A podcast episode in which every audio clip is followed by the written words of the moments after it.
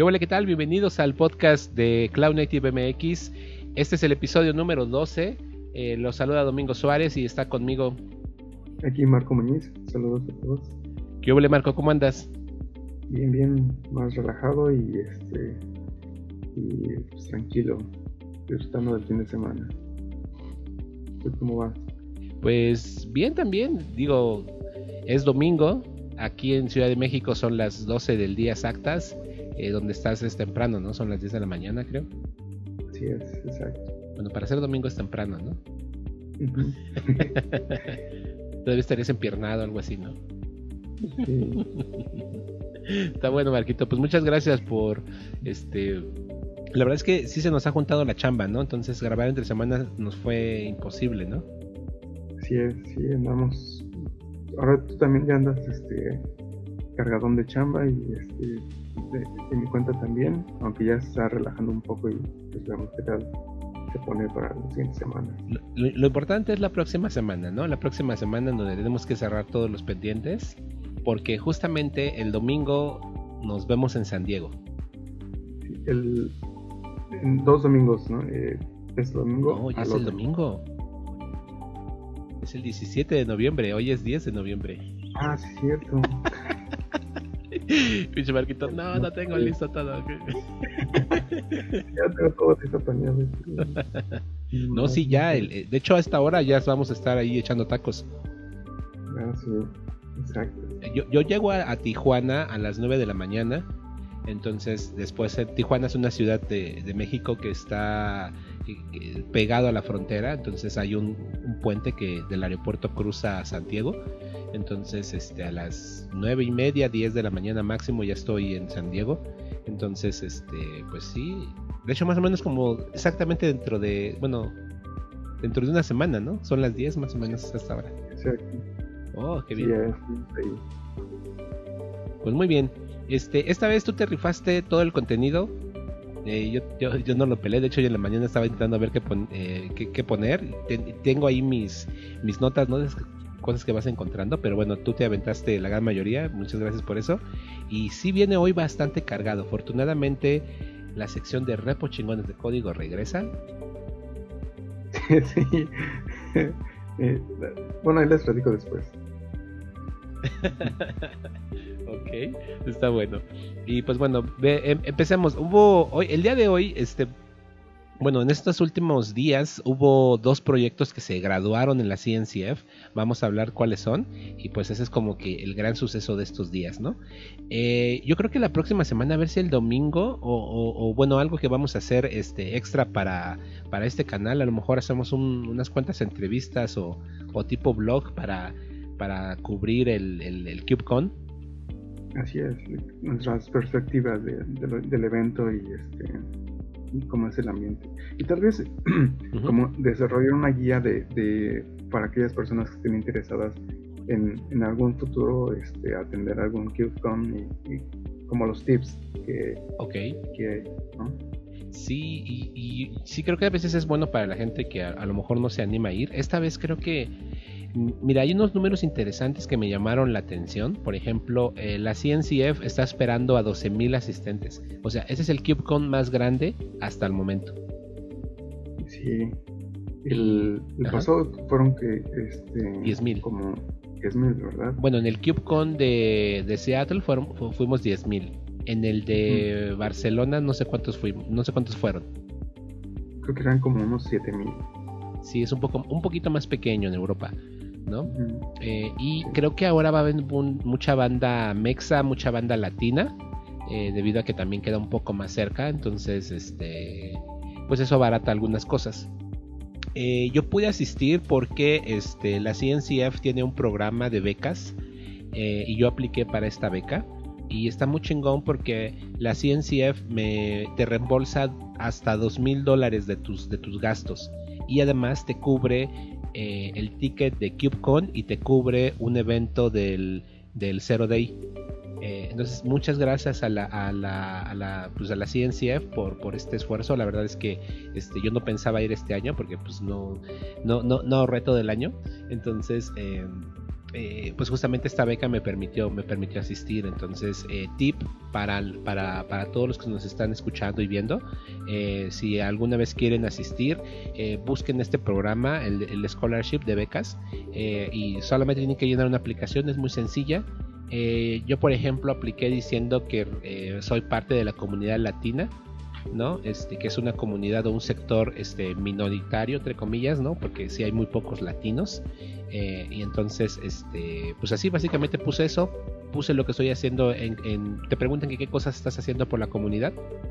Eh, que justamente es por ejemplo este podcast, son los meetups en Ciudad de México, eh, y eso creo que da, puntos para que te, elijan como parte de la, de la beca. Entonces, digo, yo de antemano tuve que pagar todo, todos los gastos, pero ya después, cinco días después de la conferencia, tienes que mandar tus, eh, tus recibos y la CNCF te, reembolsa todos los gastos. Bueno, hasta dos mil dólares. Entonces, este, pues la verdad es que es un, una ayuda. Ya, ya, con eso hasta me sobra, ¿no? Porque ya, entre el hotel y entre el hotel y el avión, este, me gasté como 1500 dólares, me parece. De hecho, pues, pues hasta me ahorré un poquito. sí. Eh, lo malo que obviamente no, te dan los dos mil dólares. O sea, tú tienes que nada más, nada más te cubre hotel, hospedaje y avión. Y el traslado del, avión aeropuerto, hotel, hotel, aeropuerto. Eh, eso es lo único que te cubre, pero ya es suficiente, ¿no? La verdad es que es un gran, un gran aliviane. Y también te preguntan si estás colaborando por algún proyecto open source o, eh, tienes... sí sí, sí te preguntan si estás colaborando con, algo. Este, yo, yo le puse que no, porque no, no estoy colaborando. Bueno, en ese momento no estaba colaborando. Ahorita estoy ya empezando a colaborar con el proyecto de traducción de algunas de, la documentación oficial al castellano. Eh, pero en ese momento cuando yo hice la aplicación, este, pues no, no, ni siquiera había firmado el acuerdo con, con la CNCF de contribuyente. Bueno, contribuidor, más bien. Este, pero eso también cuenta, eso también cuenta. Entonces, eh, retribuir a la comunidad de cualquier forma, eh, sobre todo apoyando los proyectos de la CNCF, eh, paga. Eso es, ese tip para, para, los que nos están escuchando y viendo. Y si no tienen la capacidad monetaria, pues invertir un poco de tiempo ¿Sí? les, puede contribuir a, a tener este tipo de eventos. Sí, sí, sí, sí. Y la verdad es que vale muchísimo la pena. Eh, yo, creo que igual podemos... Eh, mi estrategia para asistir este año a San Diego es llevarme una maleta grande y esa maleta grande va a llevar adentro solamente tres pantalones y dos playeras. Eh, todo el resto de, o sea, la voy a, y la voy a traer llena, llena de ropa, de todos los, de todo el swag que voy a agarrar allá. ¿no? el año pasado tuve que comprar una maleta en Seattle eh, y creo que entre mi esposa y yo nos trajimos cerca de 40, 40 playeras, 40, ¿cómo le llaman en otros países? Remeras o, franelas también le llaman. O sea, son 40, casi 40. así cada año vamos por nuevas playeras. sí, no, yo, este año no compré ninguna, ¿eh? nada, nada, nada. De hecho, por ahí de agosto, septiembre, todavía estaba sacando, estrenando playeras. Eh, porque pues así dije, ah, mira, aquí tengo unas nuevas, ¿no? Y ya me ponía una nueva. Entonces, digo, digo eso está bien. Y, y, acá en México, cuando vas a eventos o algún lugar, pues yo acostumbro vestir siempre con, con esas playeras.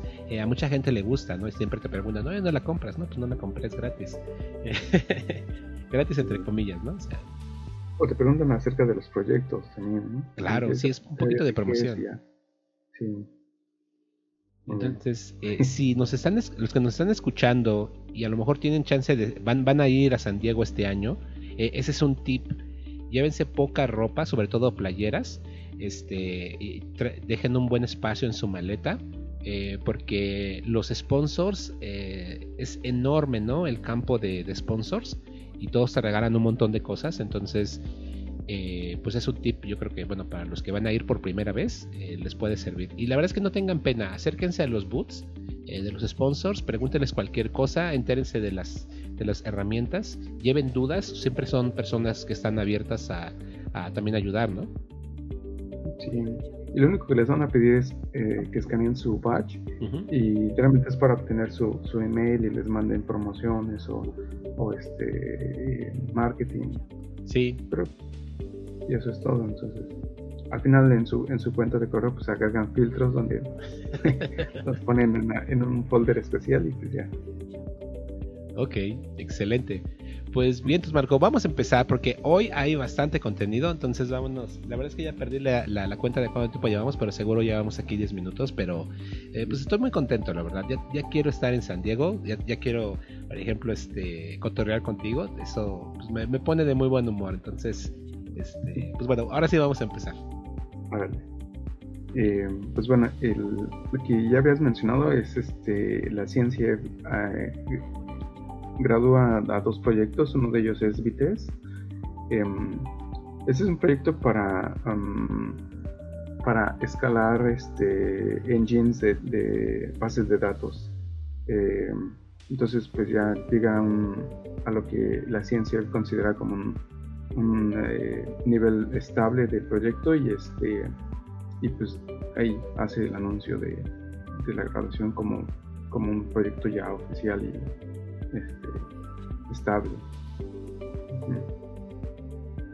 Eh, em, está, está, muy chingón Vitesse porque bueno lo que estamos viendo acá es que Vitesse es la base de datos. Vitesse eh, pues es una abstracción de MySQL de cierta forma para escalar de forma horizontal eh, internamente bueno aquí mencionan que YouTube lo ha estado usando por muchos años entonces bueno si puedes escalar al nivel que YouTube lo requiere pues esta base de datos pues es bastante buena. Entonces échenle un vistazo. Yo, es algo que me quiero meter pronto a usar Vitesse.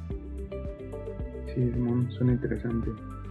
Va, un proyecto, uno de los proyectos graduados de últimamente. Sí es. Y el siguiente, bueno, eh, el siguiente proyecto lo vamos a mencionar después.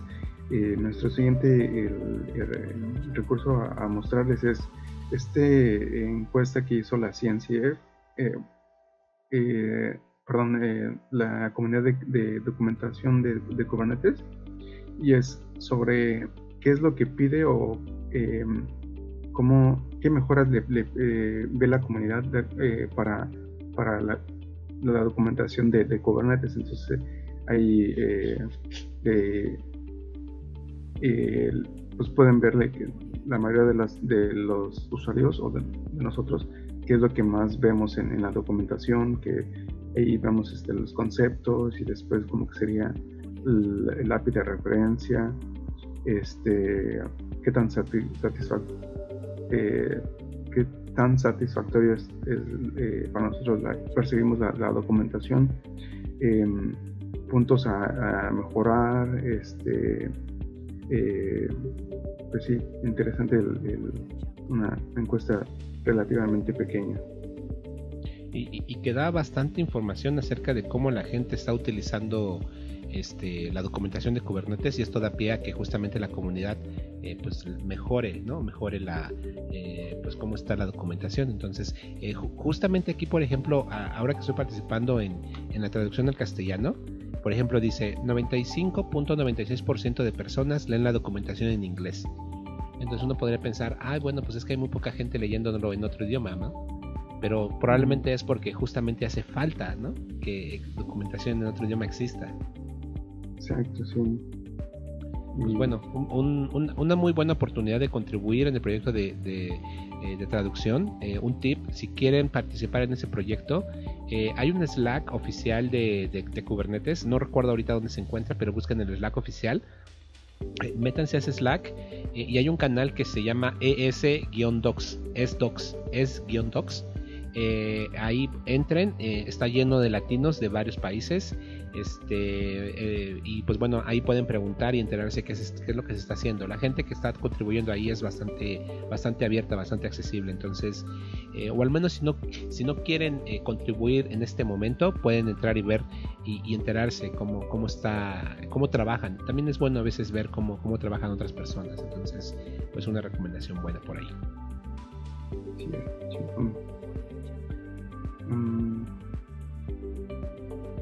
la siguiente noticia es este eh, acerca de Cloud Events, que había estado como silencioso, ¿no? No había muchas noticias de Cloud Events, es eh, la especificación para eh, eventos de serverless. Este, ahora anuncian la, la, versión 1.0 de esta especificación y este y pues este pues sí vemos que eh, sigue dando impulso la ciencia a este a este proyecto que no había escuchado por un buen rato, entonces este, creí que ya estaba muerto y que no, no, le iban a dar más impulso, pero pues vemos que todas siguen en el camino. Vientos. Y el siguiente es un, un reporte del uso de, de contenedores este, em, en, en en, sistemas. Entonces, eh, de lo que es, por ejemplo, eh, del 2008 al 2009 creció el, la media de, la media de uso de containers en, en, eh, este, los hosts. Em, también vemos ahí cuál es el, el, orquestador que domina el mercado, que es el, o el producto que domina el mercado, que es Kubernetes, con un 77%. Este, eh, on-premise, ¿cuál es este, el producto que, domina? Pues es eh, OpenShift. Y, este, y pues sí, ahí vemos otras eh, estadísticas de vulnerabilidades. Este,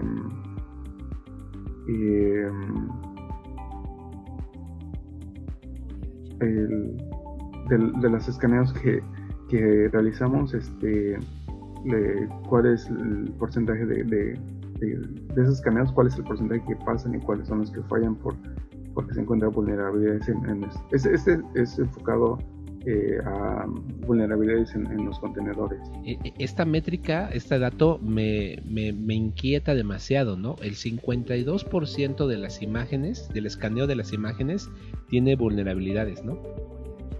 Está terrible, ¿no? Esto. Y acá en la chamba tenemos ahí, cuando se, eh, crean las imágenes, también las escaneamos y, pues eh, tenemos que solo loguear cuáles son las vulnerabilidades, inclusive aunque sean de, prioritarias, porque pues, eh, pues siempre no hay, como ya saben, no hay tiempo para para eh, arreglar tus, eh, contenedores y pues bueno. En, algún momento esperamos que ya eh, si pasa más de, por ejemplo, tres vulnerabilidades, pues fallamos el build y ya no puedes deployar. Pero pues bueno, hasta ahora solo, solo lo guiamos. El, siguiente, este, la siguiente contenido de esa noticia es este, las 10 este, las 10 más, las 10 eh, proyectos open source más usados que corren en contenedores, que son eh, Nginx, que con un 60%, eh, Redis, Elastic, Elastic Cache, Node, Postgres, Go, Apache, Java y RabbitMQ, MongoDB, que son las 10 más proyectos open source más usados corriendo en contenedores. Wow. Y interesante, sí. Y la vida de, eh, bueno, ya lo ven, tiene varias métricas. Interesante la, siguiente, por ejemplo, la, vida de, eh, de, un, de, un, contenedor corriendo, que tiene un 22% eh, menos de 10 segundos. A la madre. Eso creo que lo vemos porque, pues, por por el tema de los serverless. ¿Tú crees? Sí. Ok, ese, dato es bastante curioso, ¿no? O sea, el, aquí dice, el 22% de los containers solamente vive menos de 10 segundos. O igual a 10 segundos, sí. Sí. Y después el, segundo más, eh, el tiempo que, más, o como decirlo, eh, el segundo eh, en la lista es este hasta un minuto. Ya. Pero mira, aquellas, este, esto, esto que, este diagrama me gusta mucho porque, por ejemplo, en aplicaciones Enterprise, las aplicaciones corren por meses, ¿no? Y por ejemplo, aquí estamos viendo que solamente el 3% de los containers sobrepasan dos semanas de ejecución. Pero bueno, la gran mayoría tiene un ciclo de vida bastante, bastante corto. Y eso, el, por ejemplo, si ves la diferencia entre una semana y dos semanas, el, de una semana es este 8% que es más alto que el de dos. Tal vez eh, se, se refiere porque el, sus, cómo, cómo, manejan sus sprints. Tal vez ellos hacen release cada semana, entonces es por eso que, que se renueva este contenedor, ¿no? Tal vez. Claro, claro. Interesante toda esta información, analizar muy buenos datos, ¿eh? Sí, muy buena. Y eh, la popularidad de, unos proyectos de, de, monitoreo que Prometheus, GMX, GMX, eh, ah, no conocía este de StatsD. Eh, pues bueno, vemos que Prometheus está ganando mucha popularidad eh, con, de acuerdo a otros, otros implementaciones. Entonces sí hay varios este, información y estadísticas muy, muy buenas. Entonces ahí echen un ojo y, eh, y pues coméntenos qué les pareció, qué, cuáles son sus, sus experiencias en su chamba. Ok, estas, estos datos que nos compartiste son de... Eh, vaya, sí, es del producto, ¿no? De, lo que utiliza la solución de SysDig, ¿no? Entonces, pues bueno, dentro de SysDig, esos son los datos que ellos han recopilado, ¿no? Así es. Ok, interesante, interesante. Un buen punto de partida. Y luego pasamos a los tweets, ¿no? Ah, sí. los tweets chingones. ¿Qué nos encontramos ahí en tu timeline, Marquito? Aquí, encontré esta em, noticia de este cuate que, em, em, que es ingeniero de, de AWS y él bueno, es, él promociona o está dando esta plática de cómo migró eh, lambdas eh, corriendo en, en, el, en, la JVM de, Amazon, que es correcto, de, eh, creo que era una migración de la, de la, del Corneto 8 a la, a la Corneto 11. Este, y pues bueno, este tweet es que va a dar esa plática en el Reinvent de este año pero también vi que, que la dio en el DevBox. Eh, de, también de hace unos una semana más o menos entonces pues vemos ver este pues ojalá podamos ver los videos de este cuate y, de acuerdo al performance de, la nueva versión de, Cornet bueno de, la JVM en, en el 11 que, que es interesante porque, bueno, seguramente va a haber unas mejoras de performance eh, enormes. Digo, eh, esto de correcto pues es para los que programan en Java. es, la distribución de Java que está creando de forma gratuita y soportada y, nivel empresarial, ¿no? Por parte de Amazon. Eh, entonces, pues bueno, para aquellos que usan Java y que justamente tienen a, lo mejor... recuerden que Java 11 ya por parte de Oracle no lo puedes usar en producción a menos que pagues. Entonces justamente creo que aparte, no sé si a partir de eso, pero hemos visto que ya hay varios vendors que proveen su distribución de Java, ¿no? Todos basados casi en el OpenJDK, ¿no? Eh, tenemos a, Zulu, ¿no? De Azul Systems, tenemos este Amazon Correcto, este, incluso SAP también sacó su, su JDK, este, y pues bueno, seguramente aquí incluso pone un pequeño diagrama, se ve como el, el, eh, bueno, el consumo de recursos, supongo que es esto que está aquí de memoria, se así braja dramáticamente porque justamente son las mejoras que ocurrieron en, sobre todo en Java 9. Eh, y pues bueno, Java 10 es casi como de chocolate, ¿no? O sea, no cuenta. Y en Java 11, pues obviamente hay unas mejoras este, increíbles. Entonces, pues bueno, aquí para los que corren sobre Lambda de Amazon, como ya está corriendo Java 11, pues de esto van a tener unas mejoras de performance bastante buenas. Claro. Y también creo que vi un, una noticia o tweet de Micronaut que también mostraban métricas en la eh, cómo mejoraba el desempeño corriendo Micronaut en, Java 11. Entonces, muy buen, muy buen trabajo de, en, esta nueva versión. Claro.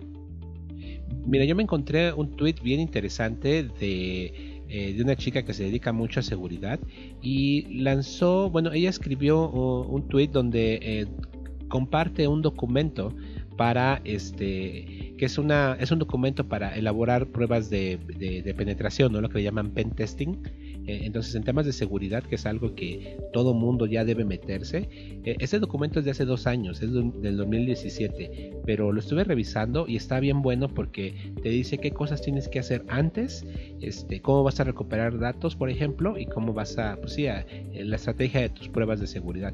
Entonces, pues bueno, se los dejamos por ahí porque me pareció muy interesante, creo que vale la pena echarle un vistazo y ya dedicarle tiempo a la seguridad de nuestras aplicaciones así estamos corriendo en la nube o estamos corriendo on-premise, la seguridad siempre es necesaria. Entonces, eh, este documento pues está bastante, bastante completo.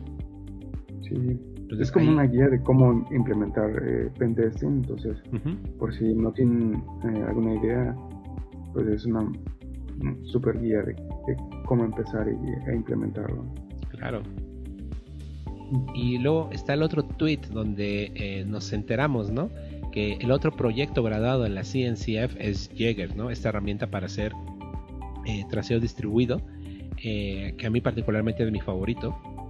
Eh, pues ya dejó de estar en incubación y finalmente se, se gradúa, ¿no? Dándole pues un, un toque más em, pues, más robusto a la solución, ¿no? Para que la gente lo, sobre todo los, los la gente que está en Enterprise, pues ya se sienta más cómoda y segura.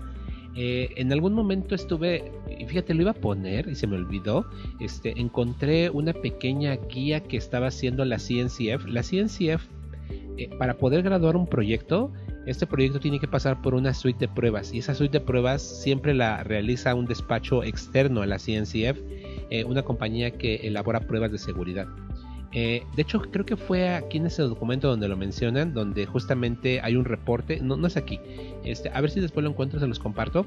Eh, y pues bueno, hablaban de que bueno, eh, Jäger había pasado exitosamente esa, esa prueba de seguridad y era una de las razones por las cuales este, el proyecto se estaba graduando. Entonces, eh, si, no, si no han revisado antes Jaeger, échenle un vistazo. Es una herramienta que nos permite eh, visualizar las trazas eh, de ejecución de las aplicaciones. En una arquitectura de microservicios esto es algo necesario. ¿no? para ver cómo los microservicios interactúan entre ellos. Cuando hay algún problema, pues podemos ver cuál es la causa raíz o podemos identificar cuellos de botella sin hacer, pues bueno, toda la información de las trazas nos pueden ayudar a determinar esa información y pues bastante bueno. Entonces, eh, pues échenle un vistazo. A mí me da mucho gusto que finalmente este proyecto se gradúe.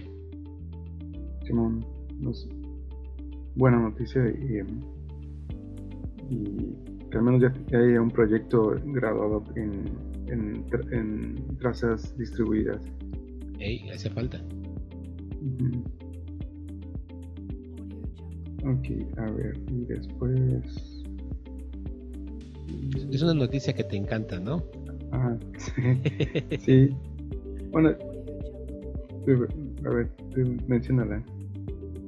Eh, pues bueno, lo que estamos viendo es que hay un tweet eh, en donde eh, Shuba Rao, espero que así se pronuncia su nombre, una chica, eh, anuncia que el servicio que tiene Amazon que se llama AppMesh, que es como el Service Mesh sabor Amazon, ya incluye soporte para HTTP2 y gRPC. Eh, anteriormente me parece que solamente estaba disponible para HTTP y pues bueno, ahora están mencionando que finalmente eh, ya soportan esta nueva versión del protocolo. Eh, lo único que no hace por ahora es convertir peticiones este, HTTP a HTTP2. habla nada más el protocolo nativo, pero pues bueno, para los usuarios, por eso decía que a ti te debe encantar porque este, trabajas tú mucho con el stack de Amazon, entonces debe ser una buena noticia para ti. Pues sí, eh, o sea, eh, una buena integración, eh, pero pues, como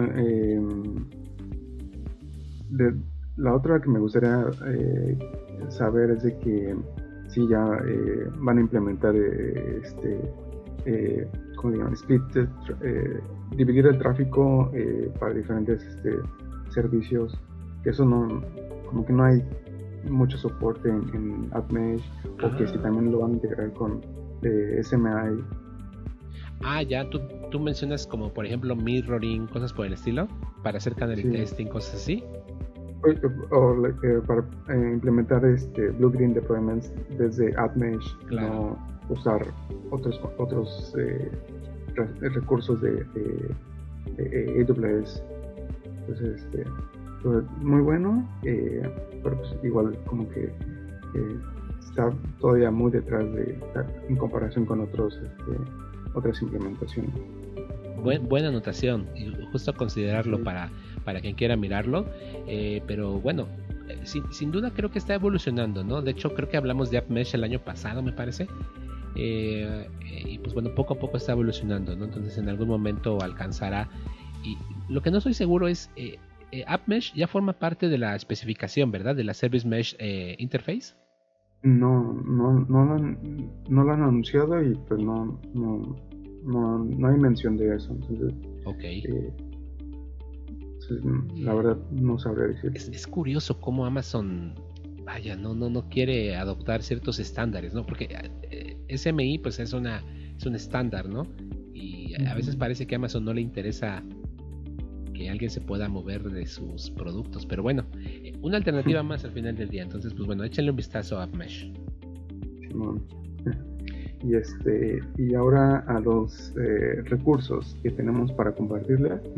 Em, el primero es este proyecto que, eh, se llama Visual MM, VM, sorry, perdón. Este em, es una herramienta que encontré y que está muy buena porque eh, podemos ver las gráficas o cuando, cuando lo corres, eh, analiza las eh, máquinas virtuales que están corriendo en tu máquina. Y entonces pues le, das doble clic y ya te muestra las gráficas, por ejemplo, este, la memoria que está usando, el procesador que usa es, esa aplicación Java, este, los hilos que lanza, este, em, hay varias cosas. Y, e inclusive él, él se puede automonitorear. Entonces, si ven en la página, eh, el, el, screenshot que están viendo es esa gráfica se refiere al mismo eh, programa corriendo. Entonces ahí puede, pueden ver todo. Inclusive eh, cuando lo estoy usando, este, puedo ver mi IntelliJ IDEA para monitorearlo. Entonces ahí podemos ver todo. Otra cosa muy, muy padre de este es que tiene plugins este, entonces, pues ahí le están las, los que tú quieras. Entonces, ahí, por ejemplo, yo tengo el de, Visual G, eh, GC, y ahí veo cómo se comporta el, garbage collector para esa, eh, eh, esa máquina virtual corriendo. Entonces, es muy buena herramienta para conocer cómo se comporta tu, tu aplicación y creo que es eh, útil porque, por ejemplo, para desarrolladores que me dicen, eh, pues necesitas asignarle los recursos necesarios para, para tu aplicación cuando, cuando lo pones en un contenedor, asignarle los recursos eh, necesarios para que corran. Entonces los, desarrolladores dicen, ah, no tengo ni idea, ¿no? no tengo ni idea cómo funciona mi aplicación. Entonces creo que esta herramienta les ayuda a entender y así este, como a, decir, ok, necesito tanto de memoria y tanto de, CPU. Entonces, este, pues, buena herramienta para, para conocer este, nuestras aplicaciones Java. Para todos los llaveros, esto es algo que les sirve muchísimo, ¿no? Pues buena nota para los llaveros. Y, de hecho seguimos con otra nota de, Java, ¿no? Por ahí. Simón. y es eh, de Micronaut que lanza la versión 1.2.6. Eh, ¿Qué, hay, de nuevo? Pues este, un montón de cosas. Este, eh, aquí en el liga lo van a ver. Este, pero creo que lo, que más destaca es que agregan soporte para Kubernetes. Entonces ahí, ahí tenemos la liga, lo van a ver la liga. y este es un soporte relativamente básico que lo que hace es generarte tu, tu, ser, eh, tu eh, YAML de, service, entonces pues este pues tú ya no necesitas este, eh, crearlo por tu cuenta, sino ya automáticamente Micronaut te, lo hace por ti y también te hace un, te agrega el config map, config map, de, tu, de tu aplicación y pues te agrega una dependencia para que este, use esos eh, o, de, Kubernetes eh, para descubrir otros eh, microservicios. Y ahí pues tienes un montón de cosas para configurar con el config. Claro, claro, eso está, está interesante porque bueno, em, pues bueno, si ya sabes que vas a correr en Kubernetes, pues bueno, le pones este módulo a tu microservicio y pues ya no tienes que trabajar tanto, ya te puede ayudar bastante, ¿no? Eh, esto varios frameworks lo están haciendo, eh, me parece interesante, pero yo no soy tan fan de esta funcionalidad porque eh, de cierta forma a veces como que ya te amarras a que nada más vas a correr en Kubernetes, ¿no? y la verdad es que Micronaut y los otros frameworks pues ya tienen abstracciones que son como eh, como independientes tal vez de dónde, de dónde va a correr tu aplicación. Pero bueno, si alguien dice, ok, yo siempre voy a correr en Kubernetes, creo que es una muy buena alternativa para ahorrar tiempo, ¿no?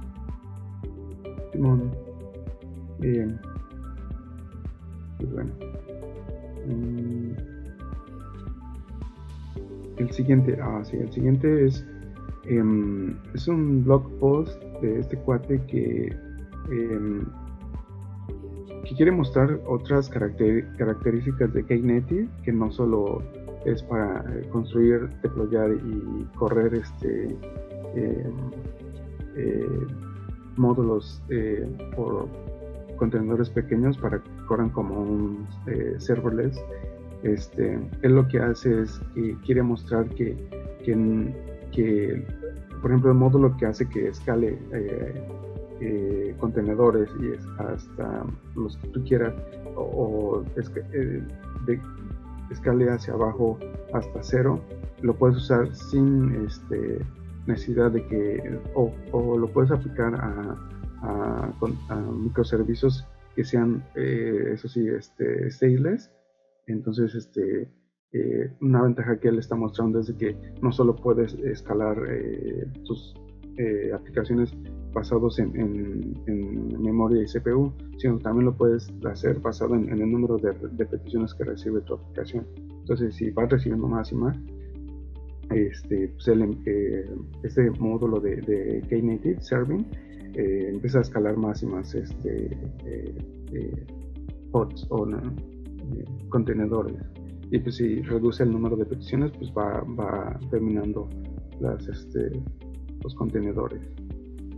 Entonces, este, otra perspectiva. Lo curioso de aquí es que él menciona que según eh, Native eh, ya no usa o ya no depende de, Istio, que solo depende de un load balancer o de eh, una alternativa, este, como lo, menciona que es Glue o Ambassador. Eh, pero revisando la documentación, todas siguen mencionando Istio como un requerimiento, entonces ahí no sé muy bien. Ok cómo esté la cosa. Entonces, eh, pues sí. está, muy chido eso que mencionas y hay, que investigarle más. Yo, yo, he dejado este proyecto, eh, la verdad, varios meses, tal vez medio año. No, no, no he metido a Kate Native, pero esto nuevo que están sacando se ve bastante chingón. Entonces, este, eh, pues bueno, buena referencia. Qué bueno que lo, pusiste de nuevo en la mesa, Marco. Sí, sí, se ve interesante que ya, ya, ya lo, eh, como lo ven en, el, en, el, post, es de que ya puedes hacer uso independiente de módulos, o sea, no tienes que tener todo, todo el stack para tener este, cierta funcionalidad. Ya si estás interesado en, por ejemplo, lo que mencionaba de serving, este, pues ya nada más instalas eso y pues, tomas ventaja de, esa parte. Va, va, va, súper bueno, Knative, échale un vistazo. Mm. Ah, más, seguridad. Eh, ¿Perdón? Más seguridad. Sí, como ya le venían mencionando, este, eh, eh, Google Cloud Platform este, pues lanza una noticia que, que ah, implementa seguridad en, dos, en dos cosas. Bueno, em, que agrega el soporte para poder encriptar tus secrets en, en, tu GKE entonces pues ya tus, secrets van a estar encriptados y no solo encodados. Entonces es como una eh, implementación, eh, una integración nativa y la otra, eso me, me parece curiosa porque no, no, sabía que ellos no lo tenían hasta ahorita, que es el eh, Customer Managed Encryption Keys. Entonces nosotros como usuarios ya podemos definir nuestras propias este, llaves de encriptación y pues nosotros las manejamos. Entonces, em, eh, pues ya, bueno, ya eh, Google Platform ya agrega ese, soporte eh, para que lo puedas usar en, pues en tus recursos, como en este caso los secrets. Y ya no, ya no porque creo que cuando solamente activas la encriptación usa las, las llaves por default de, de GCP, entonces, pero si tú quieres manejar esas, pues este, ahora sí ya tienes la oportunidad. Ok, ok. Eso está bueno. Esa, esa, nota es reciente, hace, hace unos cuantos días, finales de octubre. Entonces, eh, GKG sigue poniendo cosas. Eh, yo, no he visto todavía ese tipo de cosas, en, por ejemplo, en DigitalOcean o en, o en. No estoy seguro si en Amazon lo he visto o en, Azure, pero creo que GKG sigue madurando tremendamente. En, Amazon sí lo hay. Eh, de hecho, ahorita que por el, cuando estuvimos, o ahorita que estuvimos trabajando mucho, que andaba en super en chingadera precisamente por eso de seguridad y entonces este, tuvimos que crear nuestras propias este, eh, custom management keys para nosotros decidir a quién le íbamos a dar este acceso a esas eh, eh, llaves entonces ellos podían hacer uso y entonces este, pues sí al menos lo que sí seguro es que en, Amazon sí lo, sí lo tengo va que va vientos buena nota y finalmente llegamos a los repos chingones de código. Sí. ¿Qué, nos traes? Esta vez tú pusiste todo y este, se ven cosas interesantonas, ¿no? Empiezas con plugins de, de Cube Control. Sí, ahí encontré este, este proyecto llamado Crawl y que lo que hace es que em, administra plugins para Cube Control. Entonces, este, ahí pues tú lo puedes, puedes buscar, puedes instalar, puedes este, eh, eh, upgrade el, plugin. Entonces, pues ya ahí es como un, para los que trabajamos en Mac y usamos este, un eh, administrador de módulos como el Brew, pero para Cube Control. Entonces, ese es el proyecto. Y al abajito les ponemos otra liga que es este, la lista de plugins que hay actualmente. Entonces, este, por le echen un ojo y vean que, les interese. de hecho, después les hablamos de algunos de ellos, eh, que ahí los tenemos, este, en la mira. Va, va, va. Pues, está muy chingón, está muy chingón. Hacía falta un administrador de paquetes para Cube Control. Está de huevos, está de huevos. Qué buena onda. Buen recurso. No lo he usado. Gracias por la recomendación, Marquito.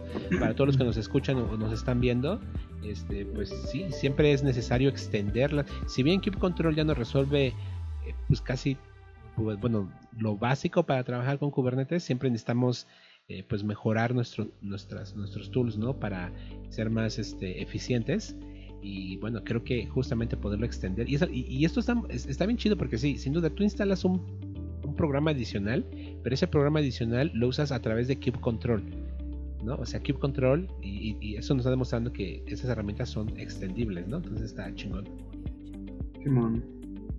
Ya le estoy echando un vistazo a los a los diversos plugins que hay por acá y hay unos bien buenos, pero sí yo creo que da tiempo para que en otro en otro podcast platiquemos tal vez de alguno de ellos y demos una reseña más este más detallada, ¿no? Simón, que son un buen, entonces nos vamos a llevar un buen tiempo aquí. Muy bien. El siguiente eh, que empecé cuando los tres siguientes son de la misma persona y lo encontré porque eh, el primero que encontré fue este de, de weather.in que lo que bueno es un proyecto lo que hace es darte el el, eh, el, pronóstico del clima eh, eh, de cualquier ciudad o, este o, si te da, te da el, el, pronóstico del clima así de cualquier ciudad, lo puedes usar en el browser o lo puedes usar en el terminal. Este, y inclusive puedes, puedes también poner este, dominios y todo eso. Hay, una parte interesante que es este que le puedes preguntar este, las fases de la luna. Entonces ahí le pones este wttr.in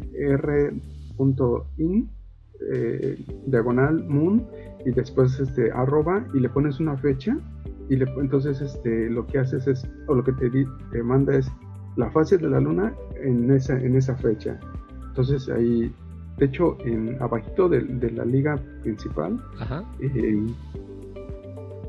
ah, ¿dónde está? Ah, si, si, le das clic a, la tercera opción, ahí te va a dar la, fase de la luna en lo que es ahorita, en este momento. Ya veo, ya veo. De, hecho lo estoy usando en la terminal ahora, este, y está de huevos, güey. Está de huevos que en la terminal puedas ver el, reporte de, sí, el, pues, o sea, puedes scriptearlo porque estoy viendo que también tiene como API entonces también te puede regresar en JSON, también incluso te puede regresar una imagen. Eh, está bien chingón para integrarlo en aplicaciones, incluso, no nada más en la terminal, ¿no? Sí, exacto. Entonces ahí, este, por ejemplo, ahí puedes, inclusive, si ven la primera liga, este, le estamos preguntando por, la, por el clima de la Ciudad de México, eh, pero si ven el, en, el, en, el, en, el, en el subdominio, te le ponemos es, entonces le estamos preguntando realmente eh, el, el, clima, pero en español. Entonces ahí es este, eh, eh, configurable. Entonces, claro, claro. interesante. Sí, lo que, así es. Estoy ejecutando los comanditos en la terminal para que lo, lo, que nos están viendo en YouTube están viendo qué pedo. Está de, ah, no mames, no he visto esto de, la, de las fases de la luna. Este, ah, lo ponen muy chingón en la terminal, güey, hasta con colores. Sí, se rifa, ¿no? Está bastante bueno. A ver, lo voy a poner en español. Funciona en español, cuarto menguante más bla bla bla. está súper bueno, Marco. Qué buena referencia, ¿eh? Está chida, está entretenida. Sí, sí, sí. Este, y de este mismo cuate hay otras dos. Bueno, tiene otras más, pero creo que eh, la que sí me gustó un montón es este de cheat.sh. Eh, Em, que es otra aplicación similar a, la anterior, eh, pero pues nosotros podemos consultar, es más enfocado a, a, este a, tema o a contenido de, de, IT. Entonces, por ejemplo, eh, si ven ahí le podemos decir, oye, este, lo puedes usar en, en, en, el navegador o en la consola. Entonces, este, puedes preguntarle, eh, por ejemplo, eh, Python slash eh, doble, doble punto y learn. Entonces ahí te va a mostrar el contenido de, cómo puedes aprender Python. O, por ejemplo, este, no sé, algo más. lo que se les ocurre. Entonces, este, cómo, cómo, implementar un list comprehension en Python, entonces ya te muestra cómo, cómo este, eh, información y un ejemplo de cómo lo implementa. Entonces, ahí, por ejemplo, la primera liga que les ponemos es la lista de todos los como comandos que soporta. Por ejemplo, el, cheat.h sh slash control y pues ahí te, muestra lo que puedes hacer con control. Este lo puedes instalar como, también como un, como un eh, bash script. Entonces pues ya era más simple este por ejemplo ahí ah se acuerdan que bueno los que estaban ahí en, el slack de java eh, mx había se, compartió un recurso de, la latencia del internet de acuerdo a los años entonces era un documento eh, y entonces este cuate pues también lo implementó en su herramienta. Entonces, si vas, si vas a la última liga, este, ahí lo vas a ver. Exactamente como lo vimos en el documento que se compartió en el Slack de Java Lo, lo, estoy viendo ahorita en la terminal y está de huevos, ¿no? Que es eh, los números de latencia que todos los programadores deberían saber, ¿no? Exacto. O sea, ¿cuánto, nos cuesta cada operación, no? En tiempo, sí. Sí. Wow. Sí, interesante, así que pues si quieren saber, oh, pues, cómo, no sé, cómo se usan los punteros en Go, entonces ya eh, puedes consultarlo muy rápido con esa terminal y ya te muestra ahí este, eh, cómo hacerlo. Entonces, este, me pareció muy, muy útil. Este, entonces, y abajito en, el, en el GitHub de esta herramienta, pues se van a ver mucho más este, este, casos de uso. Entonces, está, muy, muy padre esa, esa herramienta. Oye, qué, qué, buen repo, eh, qué buen repo, me, me, me encantó. La del, la del Clema me gustó mucho porque es, es útil en ocasiones, pero esta también para aprender y, eh, por ejemplo, yo que doy mucha capacitación, incluso para enseñárselo a mis alumnos y decir, mira, aquí puedes seguir viendo más cosas. Está, está muy chingona, ¿eh? qué buena referencia. Y, y, también estoy viendo que incluso se integra con editores más comunes como Emacs, Sublime Text, Vim, Visual Studio Code, incluso IntelliJ IDEA, entonces se puede integrar todo esto en tu IDE también si quieres. Sí, entonces ahí seleccionas lo que tú quieres saber y pues ya con un eh, shortcut, entonces ya te lanza este, el browser para que te muestre cómo, cómo hacerlo. está muy chido. Vale, muy buena referencia. Lo vamos a dejar por ahí en las ligas para que este, pues bueno, todos los que nos amablemente nos escuchan y ven puedan darse un vistazo por ahí y puedan seguir aprendiendo. Y, otra herramienta también de este cuate es este es eh, Rate.sx em, que te da los rates de, de, cryptocurrencies. Este, entonces, eh, lo mismo, lo puedes consultar en el browser o, ejecutando este core command en la terminal. lo acabo de ejecutar ahora, Marco y, te pone una gráfica en la terminal hasta con colores. Por ejemplo, ahorita hay un pico, ¿no? En, Bitcoin. Simón, sí, se rifa este, se rifó este cuate con estas herramientas. Y también pues puedes consultar este determinada este eh, cryptocurrency. Em, por ejemplo, este de, Bitcoin y te, muestras la gráfica por... Eh, sin, si, si ejecutan la segunda opción, es este, las, últimas 24 horas, pero también, no, perdón, los últimos, eh, los últimos, este, el último día, pero también pueden agregarle para pedir, eh, quiero que me, que me des este, el, histograma de los últimos eh, dos meses, o dos semanas, o tres semanas, o cinco, siete días. Entonces está muy, muy bueno. y también lo puedes consultar para saber por default es en dólares, pero por ejemplo si van a ejecutar la última opción, pues preguntan cuál es el precio de Bitcoin en pesos mexicanos. Claro. Por las últimas, por las últimas dos semanas. No mames, está de huevos, Marco. Está de huevos esta, esta herramienta. Me gustó mucho, ¿eh? Se rifó este cabrón, güey. Ahorita le acabo de pedir el precio del Bitcoin de las últimas eh, ocho semanas, los últimos dos meses, y estamos viendo que eh, pues ahí hubo una caída fuerte. Eh, eh, y bueno, y, ahorita está como tratando de recuperarse, ¿no? Pero al menos en los últimos dos meses ha ido, eh, ha ido a la baja. Pero bueno, está bien chingón esta herramienta para aquellos que les interesa pues el tema de las criptomonedas, ¿no?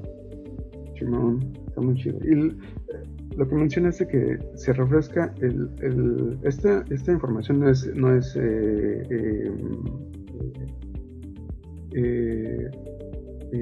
instantánea, se refresca cada 5 minutos. Entonces, bueno, ¿cómo le llaman? Eh, ajá, no es, no es este, eh, eh, actualizada 100%. Uh más tiene que esperar 5 minutos. Así Pues bueno, ya, eso es, eso es lo que tenemos para los repos chingones. Muy buenos repos, Marco, para, para jugar los vientos y finalmente eventos, ¿no? De hecho, justamente te iba a preguntar ese momento de, del reinvent y bueno, pues ahí nos hablas un poco del reinvent. Eh, ¿Vas a ir al reinvent? Porque tú has ido otros años, ¿no? Sí, fui al que hace dos años Y este, el año pasado pues, ¿no? nos rolamos en el equipo, pues va una parte un año y el, el, siguiente año va el resto del equipo. Okay. Entonces, este año también me toca ir. Qué chingón. Y este, sí. Y yo creo que también, eh, ah, bueno, eh, perdón, el, del evento lo que les ponemos son guías de diferentes este, eh, temas de, lo que es AWS. Por ejemplo, Identity Access Management, que es la primera liga, con, les, pasan ciertos tips de, si están interesados en ese tópico, en ese tema, qué es lo que les, les sugieren las, pláticas más interesantes de, almacenamiento, de, mobile, eh, de desarrollo web, de seguridad, de inteligencia artificial y, machine learning. Eh, son unas guías que, pueden, pueden seguir. Y lo, interesante, bueno, es masivo Reinvent. este año están esperando 60 mil 60, asistentes el año pasado fueron 50 mil y cuando el año antepasado fueron 43 mil. Entonces, cada año está más increíble. Entonces, eh, yo creo que organizamos otro podcast para que les platiquemos cómo es todo este relajo, porque si tienen, si tienen que eh, eh, organizarse muy, muy, muy bien. Entonces, y los tips que les podemos dar este, para atender este tipo de eventos. pues está súper masivo, ¿no? O sea, yo, yo estoy este, orgasmeado con 12.000 personas en KeepCon y no este, el, el Reinvent. estás bien pendejo, Domingo. Sí, hold my beer. Exacto. Ah, pues qué chido. Yo nunca he ido. A ver si algún día me, me animo a ir. Este, ¿En qué fechas va a ser? Eh, ¿6 de noviembre? No, la primera semana de diciembre. Ah, qué bien, bien, entonces. Oye, pues qué bueno que vas a poder ir y pues sí, a ver, a ver qué, a ver si grabamos un podcast esos días, ¿no? Y nos mandas unos clips de lo que vayas viendo, ¿eh? De ahí en, el, en el casino con los chicos, oh, fíjate que estoy grabando aquí, ¿no? este tipo Blowfish. Este. eh, bien, entonces, pues yo creo que Va, va, me late. Eh, pues a ver si puedes entrevistar ese día a James Gosling, a ver si anda por ahí. Sí, a ver. No, no lo he visto, eh, o al menos en los pasados, no he visto que haya, o de pláticas, pero pues sí, vemos.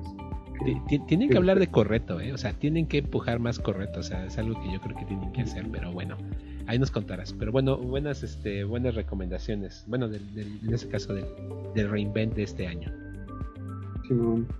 Y hay guías, ¿no? Aquí está justamente estamos viendo las, las diversas guías que nos estabas hablando. Está chingón. Fíjate que se me olvidó poner aquí un evento que vamos a tener el próximo martes en Ciudad de México. Hoy es domingo 10 de noviembre. El martes 12 de noviembre vamos a tener nuestro mito presencial acá en Ciudad de México. Este, este es el meetup con el que cerramos este año. Y eh, Em, desde hace más o menos como casi dos meses cerramos el evento porque quería que cerráramos el año hablando de seguridad y un experto nos iba a hablar de ello, pero al final este, tuvo alguna dificultad y no pudo asistir.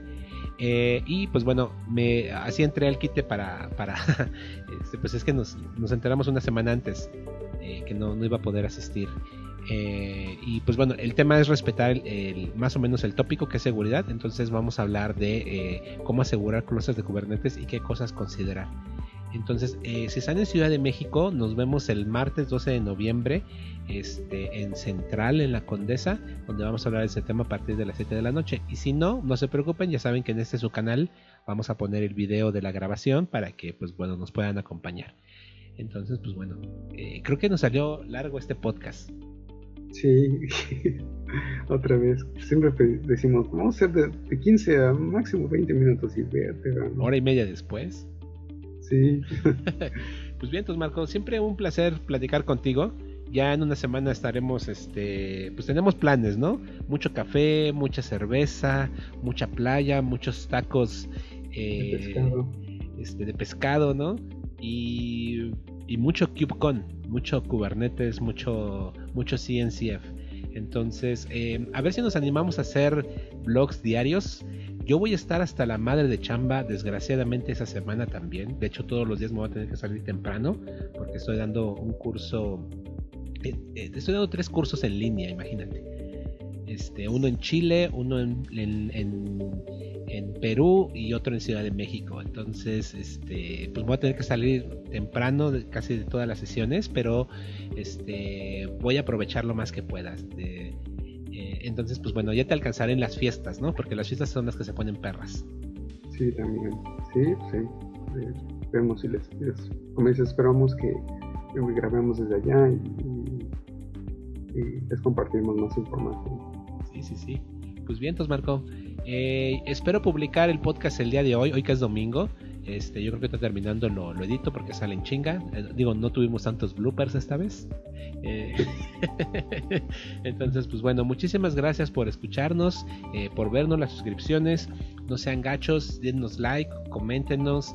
Este, eh, por ahí un chico en el podcast pasado nos escribió, este Paul Torres, nos, dijo, oye, yo quiero colaborar de alguna forma. Y le contestamos diciéndole, mira, manda, si quieres colaborar, mándanos un clip con la nota o lo que quieras compartir y aquí lo incorporamos en el podcast en, un, en una edición futura. Entonces, este, ojalá que se anime Paul a mandar su colaboración y también la invitación pues está abierta para todos ustedes. Si tienen algo que quieran compartir, eh, así tómense un video muy cortito de, oye, mira, este, este están bien güeyes. aunque sea eso, pero eso, cualquier cosa sirve. Aquí recuerden que eh, este podcast también lo hacemos para divertirnos. A mí yo disfruto mucho haciéndolo. Y pues bueno, yo creo que eh, la, comunidad, hay, hay, unas noticias interesantes de la CNCF para México el próximo año. Y este año mi objetivo eh, en KubeCon es, eh, pues bueno, vamos a, vamos, bueno, no les cuento más, pero va a ser una sorpresa interesante para los, para las personas que viven acá en Ciudad de México, de, de, algo que está preparando la CNCF aquí en esta ciudad. Entonces, este, vamos a tratar de participar de una forma más cercana con ellos y pues hacer la invitación extensiva pues a todos los miembros de la comunidad que también participen. Al final del día, como les decía, eh, bueno, este año, el próximo Meetup es el último de este año y con ese estamos cerrando ya dos años de Meetups. Eh, en enero vamos a tener, va a ser nuestro meetup de aniversario. Ahora en noviembre, digo, por si quieren ir, voy a regalar un montón de swag tengo un montón de stickers, tengo un montón de, eh, de, playeras incluso que, que hay que regalar. Este, y también en el de enero, que es el de aniversario, nuestro segundo aniversario, ahí vamos a hacer varios regalos. Entonces, pues, ojalá se puedan dar una, una vuelta. Simón, y pues ahí eh, únanse a la y ahí tenemos un canal eh, para los que asistan al, al en San Diego. Entonces, para que nos organicemos y este, ahí conozcamos a la, banda latina. Y creo que es una buena idea lo que, lo que dices, que si alguien quiere colaborar con el podcast, inclusive eh, que también grabe su video acerca de, lo que de la noticia o, repo o cualquier recuerdo que quiera compartir y pues ya lo incluimos como parte del podcast eh, como eh, colaboraciones externas o algo así ¿no? entonces ya de alguna manera que, eh, pues, eh, colaboren compartiendo información. Eh, pues sí, es exacto. Entonces, pues bueno, nos vemos en la próxima emisión. un saludo desde Ciudad de México. Espero que se encuentren muy bien. un saludo a nuestros hermanos chilenos, a nuestros hermanos bolivianos que están pasando por momentos bastante complejos. Acá en México tampoco, como decimos, cantamos mal las rancheras, acá también tenemos bastantes problemas. Eh, pero bueno, espero que estén donde estén, eh, a pesar de todas esas dificultades, como hermanos latinoamericanos, como hermanos latinos, podamos salir adelante y justamente podamos eh, aprender de la tecnología, ¿no? compartir y en esto que sí podemos cambiar, cambiemos las cosas. ¿no? Este, hay cosas que desgraciadamente no podemos por, pues, por todo lo que está a nuestro alrededor, pero hay cosas que sí podemos cambiar y una de esas es unirnos como comunidad, colaborar, este, y yo espero que muchos de nosotros nos podamos ver en San Diego y este esfuerzo que lanzamos de Cloud Native México, eh, que ahora lo estamos expandiendo a otras ciudades eh, también de México y también estamos colaborando con la gente de Perú, por ejemplo, eh, podamos expandirlo a otros países también. es momento de que bueno, pues el conocimiento, las oportunidades de crecimiento lleguen a, lleguen, lleguen a, todos lados. Y pues bueno, eso, eso sí lo podemos hacer, eso está en nuestras manos. Entonces, eso que está en nuestras manos, hagamos cosas positivas y pues bueno, sí quería tomarme unos momentitos porque bueno, ahorita que estoy participando con, gente de Chile, eh, pues sí la están pasando muy mal. Eh, no estoy, eh, y lo de Bolivia también está tremendo y pues bueno, un abrazo y espero que salgan adelante, ¿no? Entonces, muchas gracias. Sí, todo lo mejor a hermanos latinoamericanos. Excelente. Pues bueno, ahora sí. Cuídense mucho, bye.